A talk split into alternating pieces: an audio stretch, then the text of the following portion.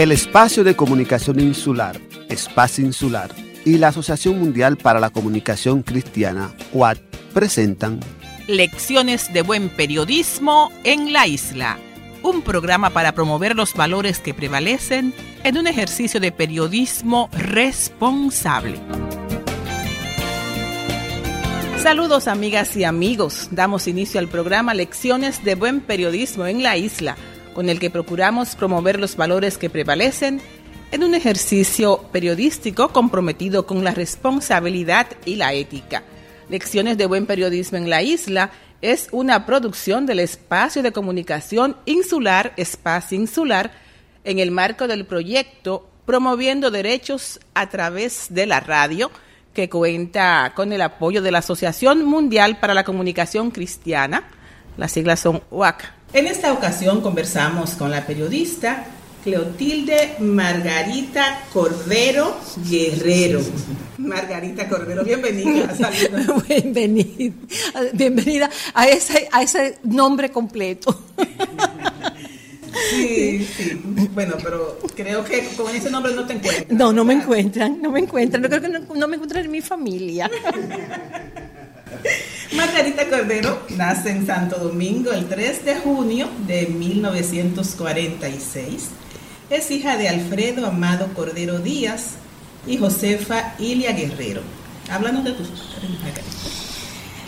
Uy, yo creo que el recuerdo de mis padres, porque ambos están fallecidos y, es deducible de mi propia edad, es un recuerdo mm, marcante todavía, porque aunque mi experiencia con ellos fue con cada uno de ellos fue muy distinta. Mi padre era muy tolerante, muy amoroso. Mi madre era la que imponía la disciplina, a veces de manera exagerada para nuestra percepción de las cosas. Pero ambos fueron personas que contribuyeron en mi formación con sus ejemplos, ella con una capacidad de trabajo extraordinaria, él con una vocación de rebeldía impresionante. Ambos muy pobres, porque mis orígenes son muy, muy humildes. Mi papá era chofer de carro público.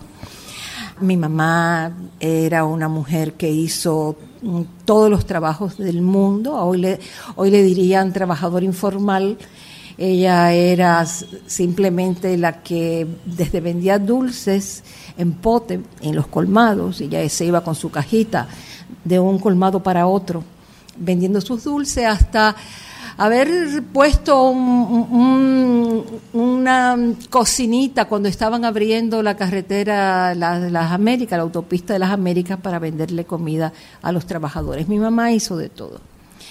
Y mi papá, te repito, fue un chofer de carro público que se ganó su vida así. Pero ambos tenían una ética de, eh, social y una ética eh, personal que, que la verdad eh, para mí fue y sigue constituyendo un ejemplo. Mi padre, por ejemplo, era una persona que fue antitrujillista desde que inició el régimen que estuvo preso, que pasó por todas las cosas inimaginables que se pasa eh, durante una dictadura cuando tú eres desafecto. Mi papá, por ejemplo, en el año que yo nací fue, fue hecho prisionero porque era miembro de la, de la Juventud Democrática, que fue un movimiento poco reivindicado y poco conocido en la historia social dominicana. Eh, pero que tuvo, una, tuvo su momento de enfrentamiento con la dictadura en el año 46, te repito, que por esas cosas de, nuestra corta capacidad eh, de memoria histórica nos reivindicamos. Pero fue, fue la época de Mauricio Báez, la época de Faustino José del Orbe, la época de los movimientos sociales en, San Pedro de Macorís y aquí en la capital eh, con un grupo de, individuos y de, no sé si había mujeres, no, no, no tengo constancia de ello, pero sí de, de jóvenes que de pronto encontraron una pequeña brechita y formaron la Juventud Democrática. Y mi papá para eso.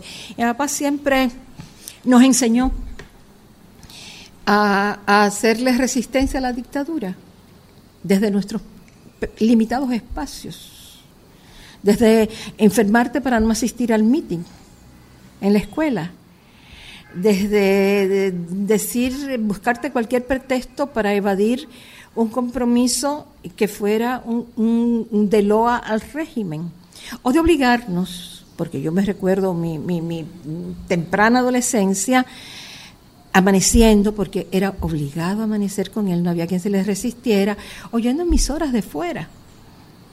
Las emisoras que, que sobre todo en Venezuela, eh, eran, le permitían espacios al exilio antitrujillista. Entonces, todas esas cosas, todas esas cosas eh, son las que yo creo que han sido de las mejores cosechas de mi vida. ¿En qué sector naces?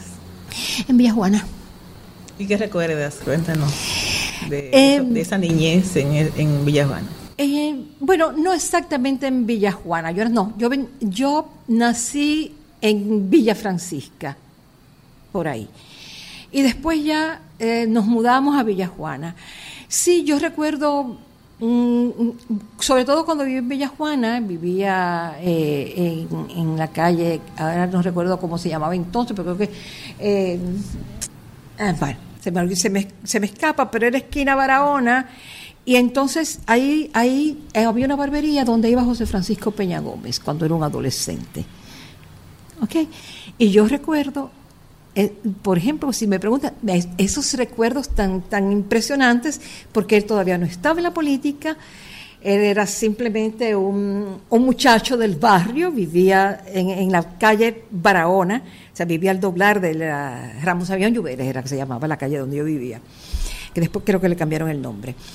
Eh, y por recuerdo, eh, los recuerdos de ese barrio, de esa época en, en Villa Juana, están muy asociados a él, porque a mí me llamaba mucho la atención el bozarrón de ese, de ese muchacho que se iba a sentar, no a pelarse ni a nada, sino que iba casi todas las tardes a esa barbería que quedaba frente a mi casa.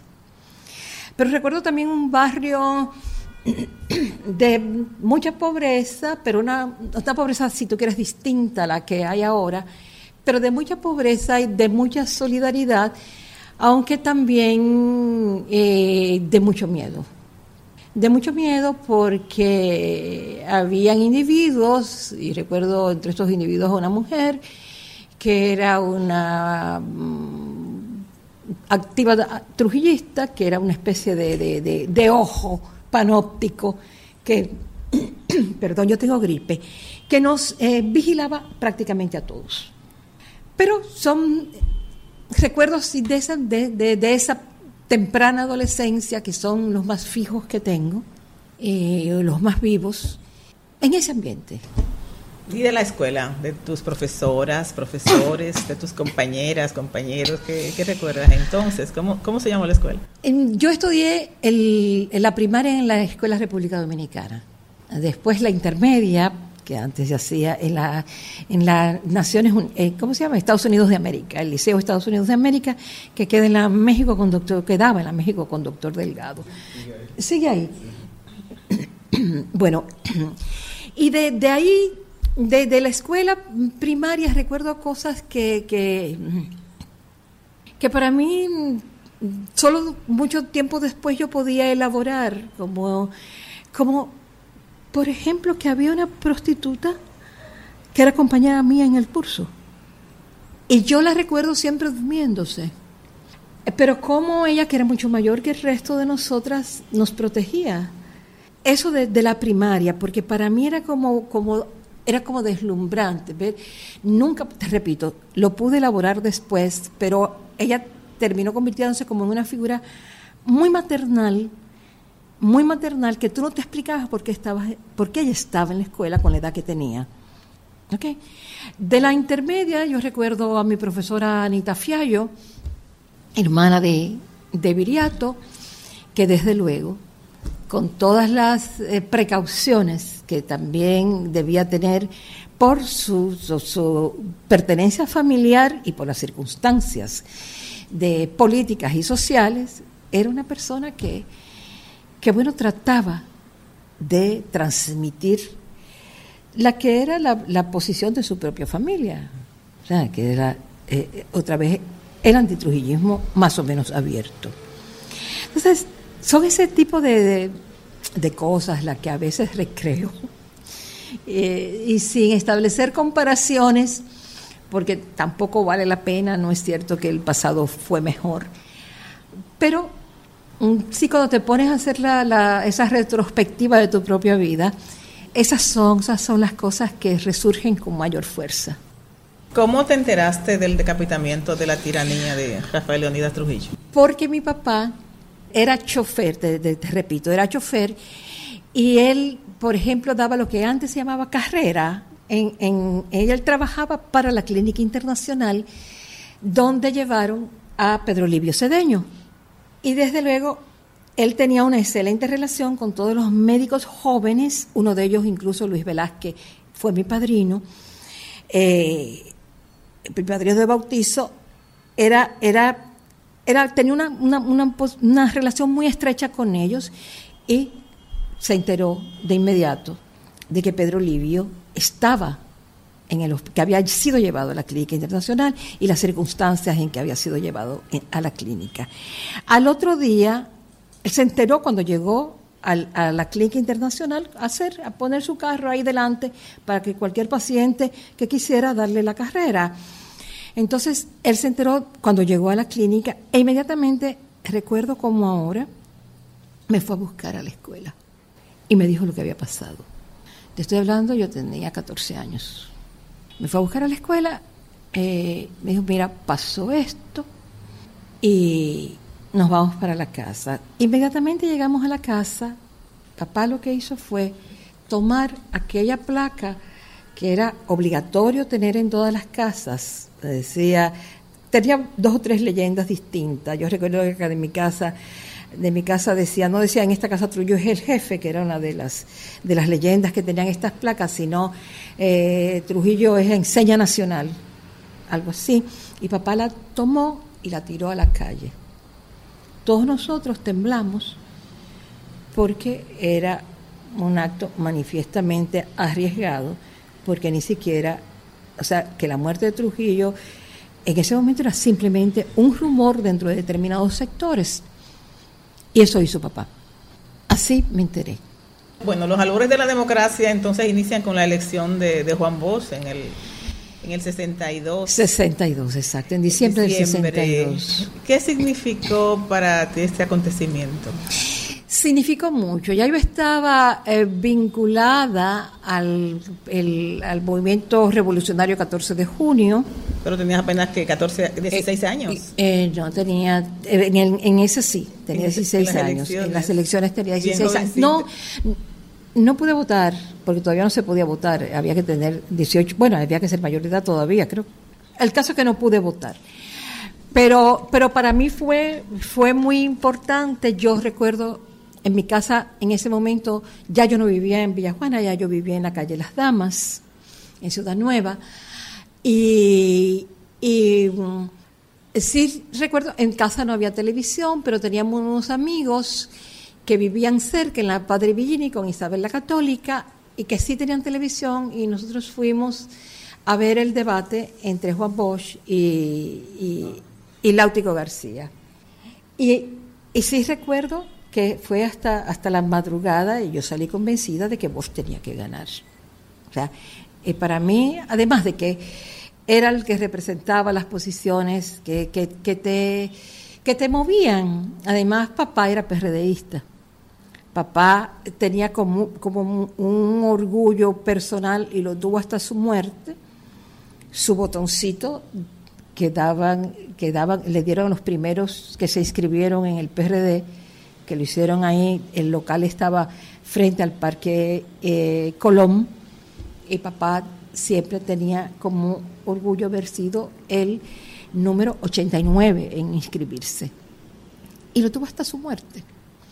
¿Qué estabas haciendo cuando te enteraste del derrocamiento del gobierno del profesor Bosch? ¿Recuerdas? Creo que estaba en mi casa. No estoy, no estoy. Esa sí que no es una cosa que estoy muy segura eh, de dónde estaba en ese momento. No recuerdo, pero debo haber estado en mi casa porque nos enteramos temprano en la mañana. El golpe fue en la, muy tarde en la, de la noche del, del 24. O sea que yo debía haber estado en mi casa y desde luego la, la, la reacción mía fue la reacción del partido. Eh, de, de, de, salir a la calle eh, en señal de protesta. Primero con una cierta eh, cautela, si se quiere decir, pero, eh, pero esa fue. ¿Y la guerra de abril? ¿Dónde te sorprende? La, ¿De qué manera te, te, vinculaste a ese proceso? Eh, bueno, la guerra de abril mmm, me sorprende en la calle, o sea, el anuncio, no la guerra de abril, el anuncio dado por Peña Gómez, hecho por Peña Gómez, me sorprende en la calle. Porque antes, eh, y todavía algunos podemos recordarlo, tú pasabas, tú ibas por la calle y tú escuchabas, tú podías ir sin perderte una sola palabra del programa Tribuna Democrática porque todas las puertas estaban abiertas, todos los radios encendidos y tú podías ir por la calle tranquilamente y lo escuchabas, como si tuvieras ahora un, o como si tú hubieras tenido después un transistor. Y yo iba a buscar a Magali Pineda, que vivía en la José Gabriel García con Arzobispo Meriño y íbamos para una asamblea de la GECAJU, de la Juventud del 14 de junio, eh, que se iba a dar en la, la, Universidad Autónoma de Santo Domingo. Y yo escuché, y cuando subí donde Magali, digo, Magali, mira, eh, tú te enteraste, sí, ya también yo, y, y bueno, ¿qué hacemos? Se acabó, no hay ninguno para, para nada para irnos para la universidad, ninguna asamblea, eso no va. Y nos fuimos a, la calle, nos fuimos a donde Sagrada Bujosa, que vivía en la Santomé, en la Santomé, sí, creo que en la Santomé con arzobispo Meriño, con arzobispo Noel. Eh, y, allá nos reunimos las tres, éramos muy amigas, eh, aunque Sagrada era un poquito más joven que nosotras dos, eh, todavía no estaba en la universidad, sino en la, en la secundaria y era activista, dirigente de la de la UNER, ella, bueno, éramos muy amigas porque éramos miembros del partido, las tres, y éramos de la misma célula en Ciudad Nueva. Y, y nos fuimos para la calle a ver que, a, la espera de que el partido nos dijera algo, qué hacer. ¿Cómo descubres tu vocación eh, de periodista? Eh, ya, ya en ese entonces estabas en la universidad y estabas estudiando. Sí, yo, en, yo entré en la universidad en el 62, 62, 63. Eh, cuando era Freddy Gatón Arce, era el director de la escuela. Incluso yo no había terminado el bachillerato, pero en ese momento, como era, un, como era una escuela nueva en, en, la universidad, porque antes no existía escuela de periodismo, eh, ellos in, in, implementaron la modalidad de que de un examen de admisión para la escuela de periodismo. Yo fui y lo tomé. Sin haber terminado el bachillerato. Sin haber terminado el bachillerato y pasé mi examen con honores. sí. Y ahí, terminé, ahí em, comencé mi escuela a, a, estudiar periodismo. ¿Que ¿Cómo descubrí mi vocación? Bueno, son esas cosas que, que, te pasan en la vida. Yo quizás no quería ser periodista, sino siempre dije yo quería ser una gran escritora, lo que se frustró.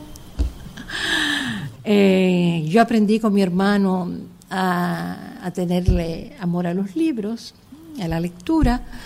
¿Cuál hermano? El único varón que tengo, Alfredo, se llama, es un poco mayor que yo. Eh, yo tengo, somos cinco, cuatro hembras y un varón. Ahí, él es el tercero, o sea, mis dos, hay dos hermanas que son mayores que él. Yo tardé casi siete años en llegar y él, él se decepcionó mucho cuando le dijeron que también era hembra. Pero creo que eh, se recuperó, reformuló todo y decidió que yo era su hermano. Y, y, entonces yo me crié con, eh, bajo su tutela con mucha libertad, con una libertad que incluso no tenían mis otras hermanas. Me enseñó a fumar a los 14 años, me, me enseñó a beber cerveza también muy temprano, me iba con él de pesca, ingresé al 14 de junio con él. Y bueno, creo que un poco para canalizar esa vocación de escritora que, que nunca desarrollé, ingresé al periodismo como un sucedáneo de... Bueno, em, me hablas de tus hermanas. Está Alfredo, el único hermano, y están las otras, ¿cómo se llaman? Lilian, Dinora y Selenia. son cinco sí. criaturas de ambos. La relación de tus padres y eh, hasta, fue hasta el final, estuvieron eh, juntos, se acompañaron. Sí, sí, sí. Bueno, mamá lamentablemente murió de Alzheimer.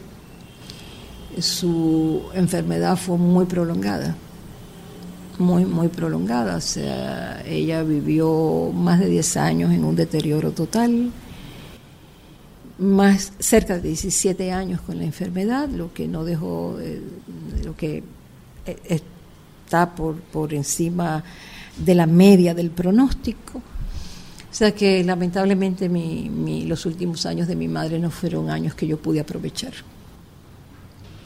Papá no, papá murió a los 97 años, eh, lúcido, muy lúcido, y se fue un día.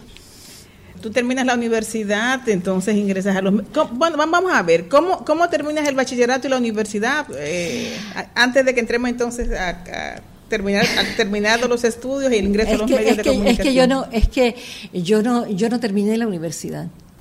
No la terminé. Yo no me no me gradué de licenciada en, en la en la UAS. Eh, y e, ingresé a los medios muy temprano. Eh, yo comencé a, a, trabajar formalmente, antes había hecho prácticas en, en Radio Mil, eh, y ingresé en Radio Cristal en el 60 y muy temprano en el 65, antes de la guerra. Antes de la guerra comencé yo a ejercer en Radio, en, Radio Cristal, que entonces estaba dirigida por Nobel Alfonso y quedaba allí en una esquina, en el Conde.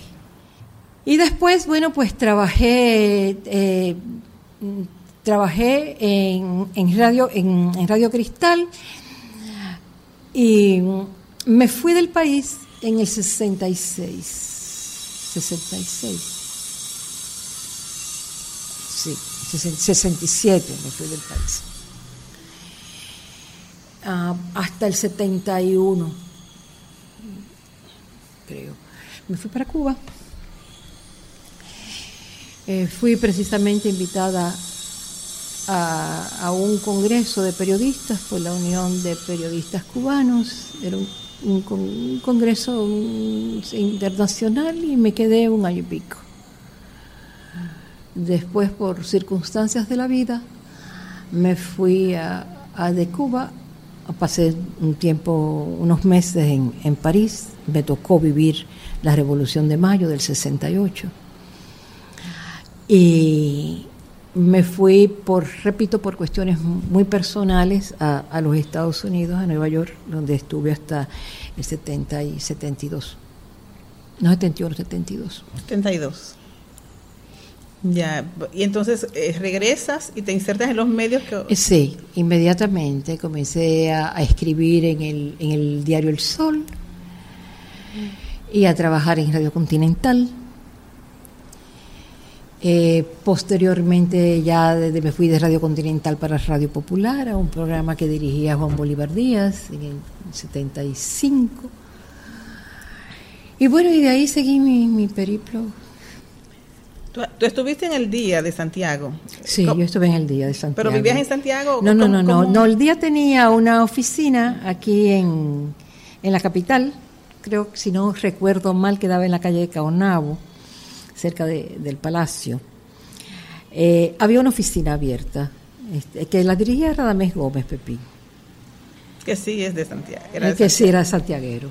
Ahí estaba, ahí estábamos Chiqui, el, el, el, hijo de Radamés Gómez Sánchez y yo.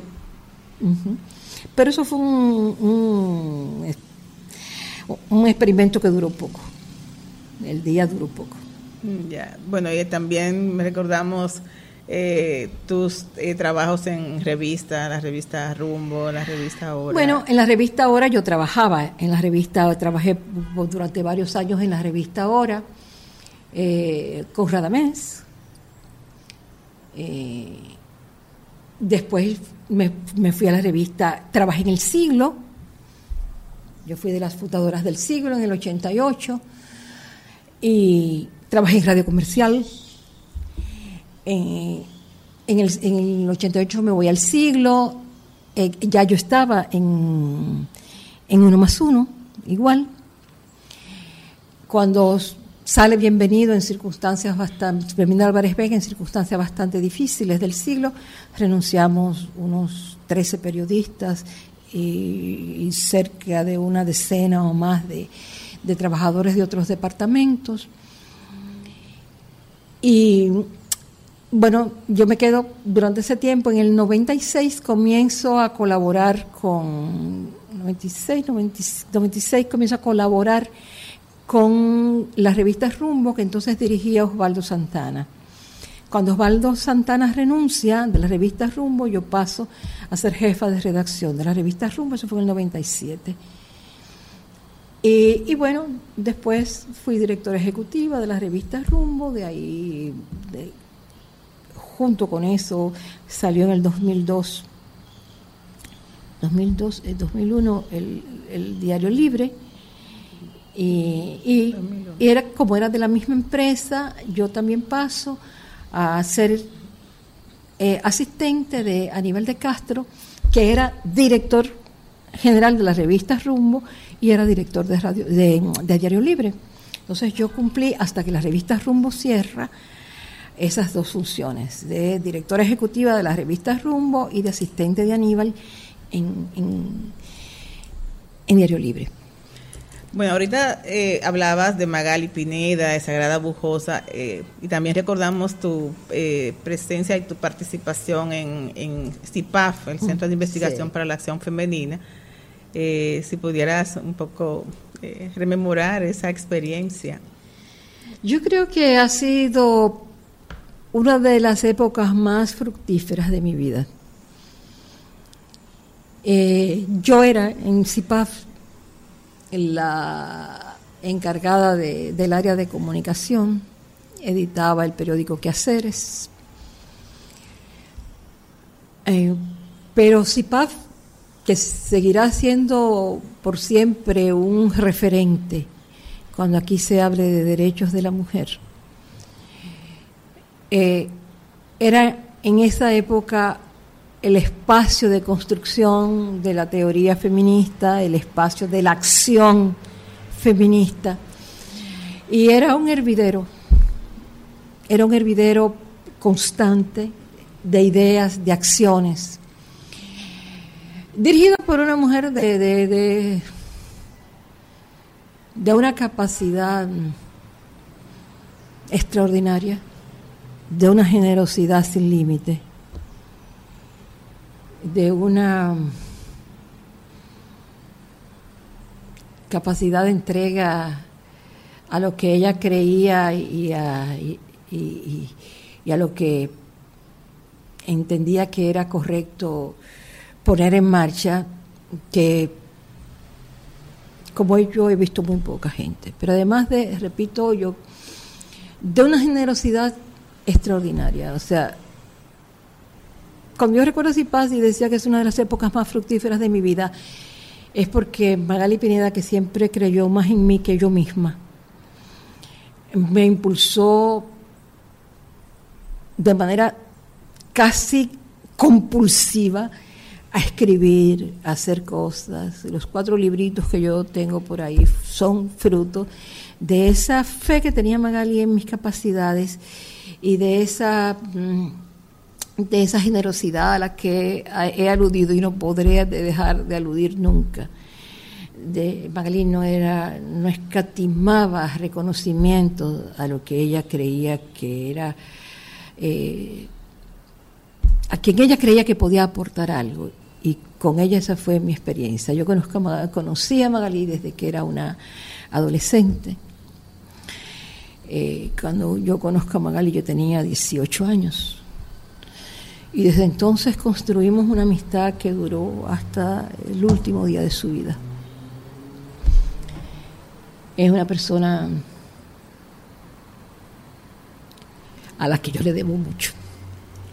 Bueno, y también eh, has tenido una época en donde fuiste funcionaria, eh, estuviste en el Instituto Dominicano de las Telecomunicaciones. Sí. Pudieras, eh, ¿cómo, ¿cómo, defines esa, esa experiencia en el Estado? Eh, yo fui a, bueno, cuando hablamos del Estado no es exactamente el Estado porque la gente eh, a, veces confunde eh, al Indotel, no tiene claro qué es el Indotel. El Indotel ni siquiera recibe fondos del Estado. El Indotel se financia con los impuestos que pagamos los eh, consumidores de telecomunicaciones, lo que pagamos, eh, los impuestos que pagamos eh, cuando utilizamos un teléfono, cuando utilizamos el cable, cuando utilizamos cosas con lo que pagan los dueños, o sea, es lo que se llama el, el, impuesto a, a, las telecomunicaciones, más un impuesto adicional que hay para crear un fondo al Indotel, que es lo que con lo que se maneja. El Indotel se maneja con fondos propios. Por eso te digo que mucha gente se confunde. Pero de todas maneras, claro, está vinculado porque es, está en el esquema, en la estructura del gobierno. Pero el, el Indotel es un organismo regulador, donde incluso es de los siete cargos del Consejo Directivo, solo tres son nombrados por el gobierno, que es el, del derecho, de defensa del derecho del consumidor, el, el secretario general y el presidente. Los otros son nombrados por las prestadoras. Son nombrados por la prestadora. Someten, las prestadoras someten una terna. La gente que ellos quieren que las represente. Y de ahí el gobierno entonces de esa terna elige uno que es casi siempre el que las prestadoras coinciden porque las ternas siguen siendo formalidades. Pues, ¿qué te digo de esa experiencia? Nosotros llegamos a Indotel, el Indotel no existía pero no estaba construido, porque la aprobación de la ley eh, que crea el, el Instituto Dominicano de las Telecomunicaciones, su ejecución se posterga por casi dos años, o por más de dos años. Es del 97 y comenzó eh, eh, a, principios del no, por casi dos años, en el 98, finales del 98, principios del 99. Porque desde luego el gobierno eso, como estaba ya creado, las, los impuestos había que recaudarlos de todas maneras y el gobierno se quedó con ellos. Fue una deuda impagada a los fondos del Instituto Dominicano de las Telecomunicaciones. Y yo llego ahí nombrada por Hipólito Mejía durante cuatro años. ¿Qué fue? Fue una experiencia muy contradictoria y yo en algún momento dije que me había enseñado más sobre la sociología del pueblo dominicano, o de la sociedad dominicana, no del pueblo, de la sociedad dominicana, que lo que yo había aprendido en los libros que leí hasta entonces. Era, por ejemplo, tratar de organizar el espectro radioeléctrico, que era una cosa, era un caos, con 500 emisoras ilegales, eh, utilizando frecuencias que no le correspondían y tú cerrar una y tú recibir la carta de, de un monseñor protestando por el cierre de la emisora de fulano de, tal que operaba ilegalmente o de un dueño de emisora que era podía ser legislador eh, mandándote eh, una carta insultante en, papel timbrado. Todo ese tipo de cosas que sucedían, las presiones de las, de las prestadoras, la, la, la prepotencia de algunos grupos económicos del país, como por ejemplo la ley, la ley de telecomunicaciones eh, le otorga al Indotel la facultad de conceder frecuencias a las fundaciones sin fines de lucro, por ejemplo. Pero esa concesión de frecuencia, que es como toda frecuencia es transitorio, no es, de, no es del que la usufructa, sino del Estado, tiene, sus, sus condicionantes, como por ejemplo de que no pueden pasar, eh, como si es sin fines de lucro, no pueden pasar eh, publicidad eh, cobrada. Raíces es una es fruto de una concesión a una fundación, a la Fundación E. León Jiménez, que desde el principio pasa, pasa y cobra publicidad porque es una familia intocable. Yo aprendí muchas cosas. ¿Qué significado tiene para ti que te hayan otorgado el Premio Nacional de Periodismo 2015? ¿A qué te desafía ese reconocimiento? Mira, no, no me desafía nada. No me desafía nada. Eh, Mucha gente podría interpretar lo que voy a decir ahora como una, una falsa modestia, pero yo nunca he esperado que me den premios. Eh, yo leí hace muchos años, tanto que me gustaba ese, ese autor que era Antonio Gala y ya no me gusta, porque mis gustos literarios han cambiado no sé si para bien o para mal, pero ya él no es de mis preferidos. Pero él escribía, en, él escribía además de sus pésimas novelas, eh, artículos en, en, los medios españoles y escribió, tenía una columna que yo seguía mucho. Eh, y escribió una vez, nadie merece nada por cumplir con su destino. no, no, recuerdo si, la, si es original de él, sé que la leí en, en un artículo de él. Y es de las pocas frases que yo me sé y cito de memoria. Y de verdad, yo creo que si yo elegí ser periodista, elegí ser la mejor periodista que pudiera ser. Si elegí como periodista asumir determinadas posiciones porque son las que se corresponden con mi ética de vida, ¿cuál es el mérito? O sea, los premios, los premios, no te voy a decir que al final terminan por no, no es que no me importa que me lo hayan concedido, ¿eh? tampoco digo eso, no, no es verdad, pero no me condiciona. Eh, no creo que establece un antes y un después para mí, es parte de lo que he hecho y de lo que yo soy. Sobre el periodismo, eh, hablabas en ese escenario de la entrega del premio de los graves problemas que afectan el ejercicio del periodismo dominicano hoy. ¿Podrías hablarnos de, esos, eh, de esas carencias, de esas deficiencias de sí son gravísimas de la periodista? Sí, son gravísimos. Mira, eh, la verdad es Solange que hace mucho tiempo yo he abandonado algunas posiciones maniqueas y he tratado de explicarme algunos fenómenos fuera de esa, de esa evidencia primaria que te lo facilita todo.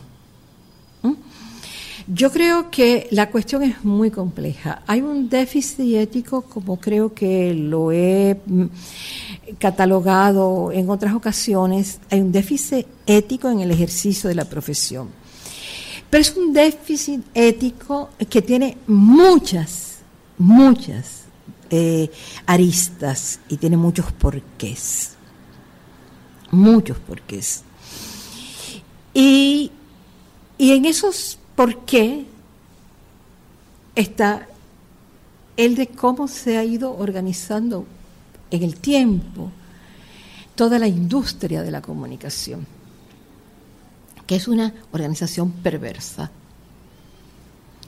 Antes tú podías identificar, y sobre todo eso facilitaba hasta cierto punto el maniqueísmo, tú podías identificar a quién pertenecía un medio y en consecuencia asociar la defensa de algunos intereses con esa propiedad. Ahora no. Ahora la propiedad de los medios es corporativa. Y como he dicho en otras ocasiones, el, capital circula indistintamente por todos los medios.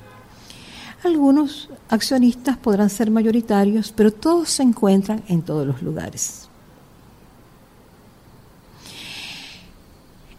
Pero además son corporaciones que no se limitan a la propiedad de medios, a tener medios en propiedad, sino que tienen otro tipo de negocios. Y por ejemplo, tú tienes ahí el grupo Corripio, que es el mayor, el que tiene una mayor concentración de medios de comunicación, pero esos no siquiera son sus principales negocios. Sus principales negocios son otros. Pero tienes a los Bonetis, a los Bonetti, que su principal negocio no son los medios de comunicación. Eh, tienes a, a, los Vicini, que sus principales negocios no son los medios de comunicación. Tienen medios de comunicación para defender sus verdaderos negocios. Y ni siquiera de manera sistemática. En ocasiones la tienen como simples reservas. Yo estoy aquí, yo tengo esto y puedo hacer aquello cuando me toque. O sea, es un andamiaje es cada vez más complejo porque las redes son mucho más densas todos los días, pero son las que van determinando en el tiempo esta complejidad de la que hablamos. Entonces, cargarle el dado al periodista ya me parece absolutamente injusto.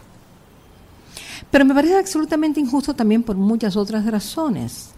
Cuando tú le pides ética a un periodista que gana 15 mil pesos, me parece que estás cometiendo una injusticia social. Me parece que sí. O sea, tú decir, los periodistas dominicanos eh, trabajan la mayoría para el gobierno para poner un caso, reciben un cheque del gobierno. No lo voy a discutir. No lo voy a discutir. Lo que pasa es que junto a esa denuncia tú deberías decir los medios de comunicación y yo como jefe no me preocupo de que ganen 15 mil pesos, que es más o menos un poquito más de la mitad de la canasta básica de la canasta básica. No les da para ninguna cosa superflua, ni siquiera les alcanza para cubrir sus necesidades más elementales. Entonces yo creo que las cosas, te repito, son muy complejas y eso decía en el discurso. O sea, quienes han convertido la información en mercancía no son los periodistas, la han convertido los dueños de medios de comunicación y la han convertido los gobiernos. Los gobiernos, que tampoco son los últimos. ¿Eh? O sea, los gobiernos han convertido la información en mercancía. Y los medios de comunicación, los dueños de medios de comunicación, han convertido la, la, la información en mercancía. Entonces, por eso te digo, eh, hay que hacer un, un análisis más diverso, más complejo de lo que estamos viviendo en este momento en el, el, universo de la comunicación dominicana. ¿Cómo podemos contribuir a que el ejercicio del periodismo eh, eh, promueva el ejercicio de un periodismo de derechos que defienda el derecho de la población y de la ciudadanía a informar y a estar informada. ¿Cómo podemos contribuir a, a ello? Mira, yo creo que uno de los grandes déficits que enfrentaría un propósito como ese es la falta de organización de los periodistas. Nosotros no tenemos un verdadero colegio, el colegio lamentablemente y con todo el respeto que me merecen los compañeros que lo dirigen, está muy centrado más que en cuestiones formativas, en cuestiones recreativas. Eh, no hay un sindicato en el sentido formal de la palabra. O sea, no hay una organización que pueda ser eh, una plataforma, por lo menos inicial, para que este tipo de propósitos se amplíe y se cumpla. Pero yo creo que eh, desde, también desde el espacio eh, social tampoco se hace nada. Quizás las organizaciones sociales podrían eh, contribuir tratando de acercarse a los periodistas con menos prejuicio que, de la manera en que lo hacen, con menos voluntad de, de, cooptación para ponerlo al servicio de lo que yo creo que son las posiciones correctas, y abrir un diálogo, o sea, quizás abrir un diálogo que, que, que, sirva para aclarar algunas cosas eh, con los periodistas. Aquí se han hecho esfuerzos en ese sentido desde la sociedad. Está, por ejemplo, la Cátedra UNESCO, que desarrolló todo un proyecto eh, binacional por demás para tratar de eh, bregar con algunos prejuicios eh, que yo creo que pese a su ámbito reducido, son cosas que van sembrando semillas, porque un, proyecto que sea abarcador, decir qué podemos hacer y dar una fórmula, o lo que podemos hacer es utópico, o sea, no es realizable. Estas son cuestiones de cuenta larga, son cuestiones que, que tú no puedes cambiar de la noche a la mañana porque tú vas a tener que luchar contra muchos factores, no solamente es contra las ideas que hemos elaborado y que, digerimos todos los días, es que vas a tener que luchar contra, incluso contra las necesidades materiales de la gente. Entonces, eh, quizás, quizás eso se me ocurre y es una cuestión muy, muy improvisada sí abrir diálogos, abrir diálogos, sin vocación de imponer ideas, abrir diálogos, escuchar, escuchar, plantear problemas, plantear temas, convertir temas en, en cuestiones de, de discusión pública, de debate público. El derecho de las minorías, el derecho de, de ¿De qué? De, de los discapacitados. Porque el problema es nuestro que creemos que lo social es lo político. Y reducimos además lo político a, a las elecciones. Esa no es ni la democracia, ni es la sociedad. La sociedad otra cosa que la política, que la política electoral, porque eh, plantearse la lucha por los derechos de las minorías es una cuestión política. Y a propósito de plantear temas, nos gustaría que te refirieras a un tema que causó bastante debate en la población dominicana y más allá de las fronteras nuestras, que fue el tema de la sentencia 168-13 del Tribunal Constitucional y también la posterior ley 169-14 que trató de subsanar lo que había generado la sentencia que fue desnacionalizar a una gran parte de la población que venía eh, confrontando ya problemas para que se fuera reconocida su nacionalidad en, términos eh, en términos legales a través del, de la Junta Central Electoral, aunque, aunque la ley los consigna como, en ese entonces lo consignaba como dominicanas y dominicanos. Entonces, eh, esa, esa, ese debate que se suscitó con, esa situación y, los, mismos, los mismos instrumentos eh, que eh, causaron esa situación que polarizó a la población dominicana. Me gustaría que te refirieras a ella. Mira, yo creo que, que fue un debate fructífero, muy fructífero porque independientemente de que las cosas no han podido variar de manera sustancial, sí desde el propio Estado, porque hay que hablar del Ejecutivo, como Estado, se trató, como tú señalabas hace un momento, de modificar en lo posible los efectos de la sentencia del Tribunal Constitucional, que es una sentencia eh, obviamente movida por un sentimiento anti-haitiano y no por una vocación de regular absolutamente para nada la, la, migración dominicana y establecer derechos de, de los migrantes, inmigrantes. Pero yo digo, hay que, hay que junto a la, ley eh, 169-14, hay que mencionar también el decreto que prohibió las deportaciones. Y desde entonces, o sea, eso evitó que ese clima de crispación que había provocara deportaciones masivas, que no se siguieran protocolos.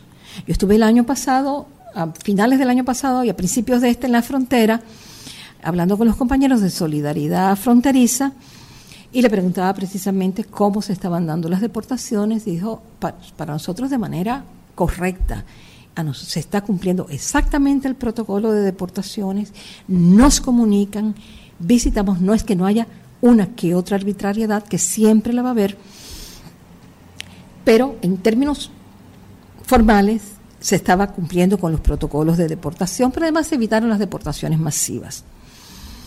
Pero yo te digo, fue bueno eh, porque creo que se produjeron reacciones que estamos viendo, o sea, en, en los resultados electorales de ahora del 15 de mayo los ultranacionalistas, los neonacionalistas, los anti-haitianos tienen un 0.33% de la votación que depositaron los dominicanos y las dominicanas el 15 de mayo. Lo que quiere decir que su discurso de odio no les ganó simpatías.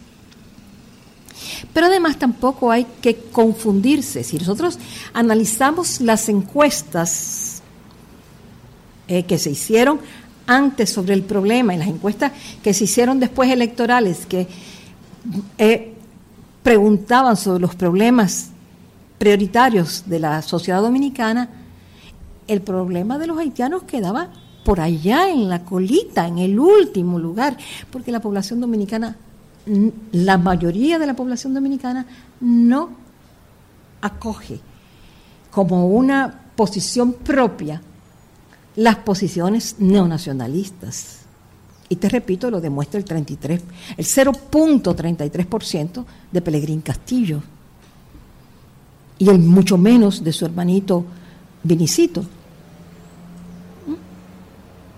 Pero a veces nosotros también tenemos que ver las cosas desde otro ángulo. Esa, esa explosión de xenofobia antihaitiana, más que de xenofobia, de antihaitianismo, porque aquí no hay xenofobia contra los blancos. Eh, pero esa explosión de antihaitianismo que se dio, se dio en un, primero en las redes sociales, que a veces confundimos con la sociedad dominicana, y se dio en determinados núcleos de la sociedad dominicana no se dio abajo, eso no fue una cuestión. Aquí las masas no salieron a, perseguir haitianos. No, no. fueron los, los de los vinchitos y, sus compartes los que crearon ese ambiente y nosotros desde luego porque somos parte también de esa sociedad que se mueve paralelamente a, la de ellos, creímos que ese, ese mundo de las redes sociales era lo que estaba pasando en la sociedad dominicana. Pues no, no, las encuestas te dicen que para la población dominicana el problema antihaitiano no es un problema, o sea, el antihaitianismo no es su posición no es el problema. Y lo confirmas, lo puedes confirmar yéndote a las encuestas. Pero además, con enorme satisfacción, reitero, ahí está el 0.33% de Pelegrín Castillo. Finalmente, Margarita, Radio Cimarrona es una radio por internet que procura aportar en la construcción de ciudadanía y nos gustaría un mensaje para las personas que escuchan nuestra radio. Bueno, eh, está, cuando me dicen eh, un mensaje para la gente que hace esto, hace que a mí me ponen en dificultades porque yo no soy como muy, no me fluyen los mensajes, no me fluyen, de verdad que no. Pero yo creo que, que, que quizás lo que yo puedo hacer, es decir como mensaje, es valorar el esfuerzo que ustedes hacen por tener una comunicación distinta, por abrir un espacio crítico, por permitir que la gente acceda a otra mirada de la realidad, que es quizá lo que nos está haciendo falta de manera urgente. De manera urgente porque sin esa otra mirada a la realidad nosotros no vamos a construir ciudadanía ni vamos a construir un mejor país. No lo vamos a hacer.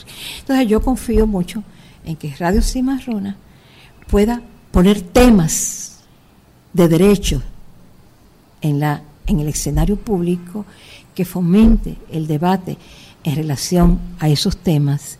Aquí hay enormes, enormes déficits, aquí hay una enorme deuda social en todos los aspectos que tenemos que comenzar a pagar. Y solamente la vamos a comenzar a pagar cuando tengamos conciencia de ella. El problema de la República Dominicana no es solamente político, político electoral, es un problema de derechos, de derechos que son los que construyen ciudadanía. Entonces, felicidades por esta iniciativa y los mejores éxitos. Muchas gracias. Estuvimos dialogando con la periodista Margarita Cordero. Así concluimos esta entrega del programa Lecciones de Buen Periodismo en la Isla, una iniciativa del Espacio de Comunicación Insular para Radio Cimarrona, en el marco del proyecto de capacitación en comunicación y producción multimedia comunitaria enfocada a la defensa y promoción de los derechos humanos, promoviendo derechos a través de la radio.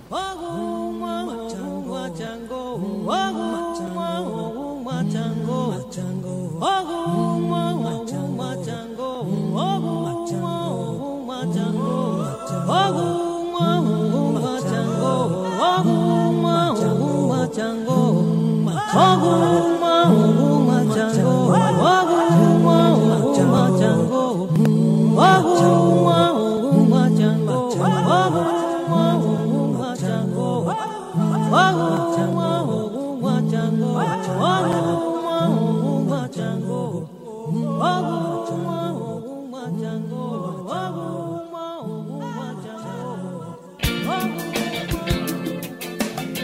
El Espacio de Comunicación Insular, Espacio Insular, y la Asociación Mundial para la Comunicación Cristiana, WAT, presentaron Lecciones de Buen Periodismo en la Isla, un programa para promover los valores que prevalecen en un ejercicio de periodismo responsable.